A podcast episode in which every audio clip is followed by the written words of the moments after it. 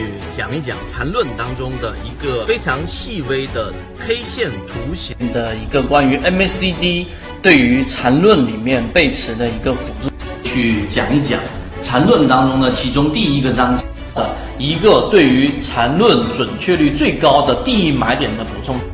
聊一聊关于缠论一百零八讲教你炒股系列的正确的缠论当中有讲过一个，就是真正好的操作一定是带套的操作。我们要去做缠论，以及做缠论，我们期待能做到一个什么样的一个效果？缠论对于我们如何从啊三四只个股当中选强势的，在缠论的角度当中，在缠中说禅的角度看待量价时，用三分钟给各位去讲一讲缠论的一个核心，跟我们认为的一个关键。学习缠论，用缠论一段时间之后，什么才是最具有实战意义的一个内容？来给各位去讲一讲缠论当中操作利润最大的一个模式。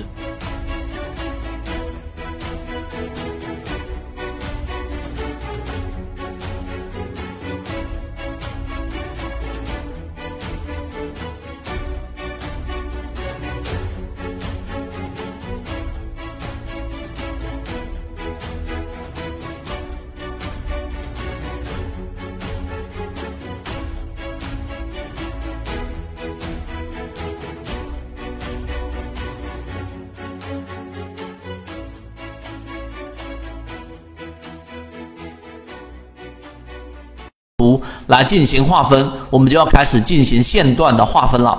我们先来看怎么样去做线段的划分。第一步，第一步我们要做的是什么呢？首先我们要做的是做一个假定的一个分界点，这一点非常关键。假定的分界点，我们来看怎么样做一个划分。第一，假定分界点向上段，就刚才我们说第一种情况，从起点 S 开始搜索，就这个起点作为一个 S 开始搜索，直到找到这一个某一个高点的 H 点作为分界点。这个某个是什么个概念呢？待会你看完这一段话就知道了。这个分界点与 S 点至少与 S 点就起点至少还有一个另外的 H 点，就这一个必须要有一个 H 点。这样的话，这个 H 才可能是成为我们的分界点。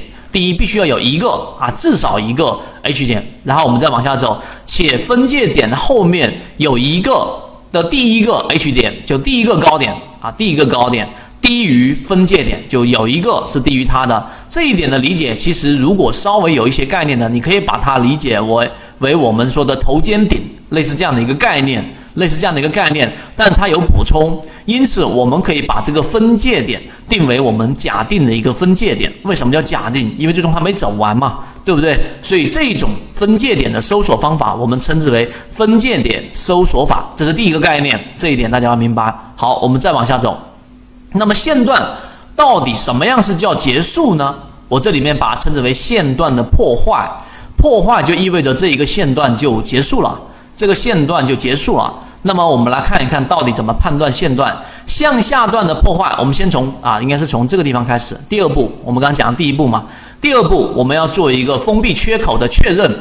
那么第一步，我确定了分界点 S 之后，然后呢，第二步我们要做的事情是什么？我们来看向上段分界点开始的第一笔线段的这一个最低点，分界点开始的第一笔的最低点。如果能触及到此分界点与 S 点之间的任何一个 H 点，加上这个地方，它只要能够触及啊，我们再来一遍，就是开始的第一笔，就这个地方开始的第一笔高点，开始的第一笔的这一个低点，如果能够触及这个 S 点与最开始的这一个点中间的这个 H 点的这一个地方，我们就认为这个缺口封闭了。也就是往下打的这个低点低于中间所夹杂的和分界点夹杂的这个高点，这个地方我再给大家划分一下，基本上我们就可以把这一个点认定为这个叫做缺口的一个封闭，属于线段破坏的第一种情况。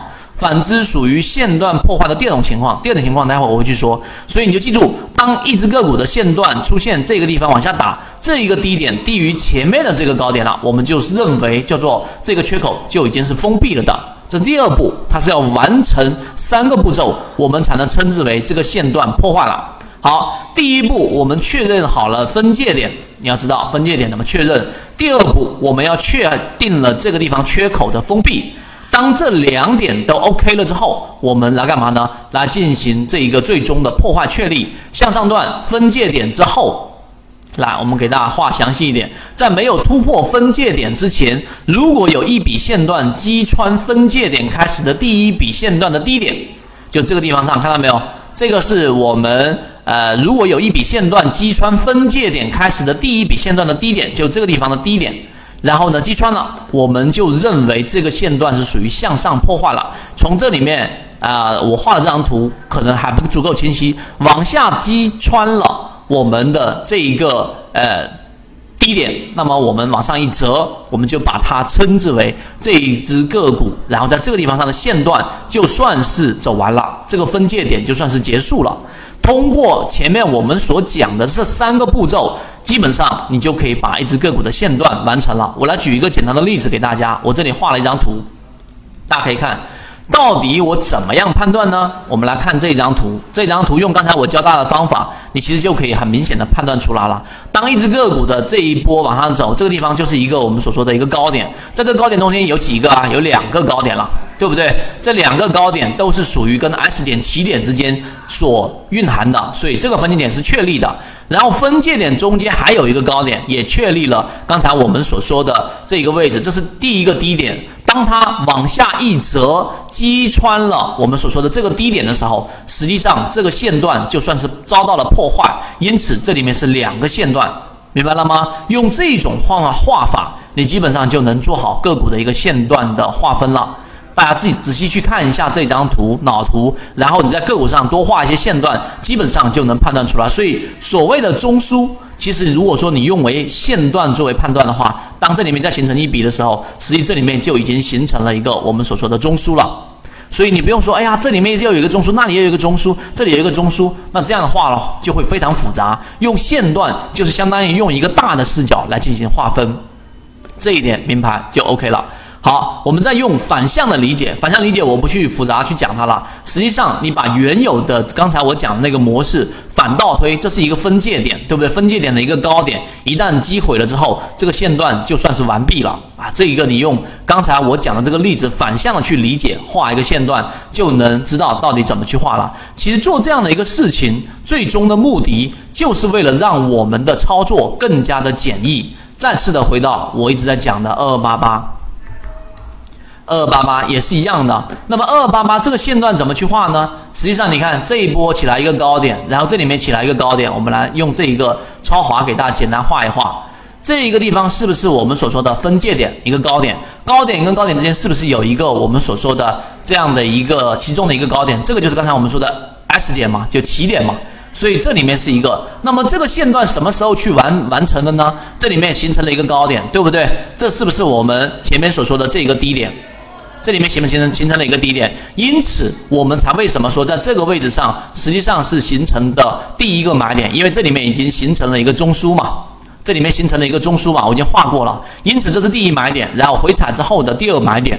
你用这种方法来判断，就不至于在这里面又画一个线段，这一个中枢，这里又画一个中枢，画很多的中枢来进行判断。最终，现在超华科技所走的呢，就是我们所说日线级别正在走一个中枢，这就得出了我上一节课给大家去讲的日线级别的中枢了。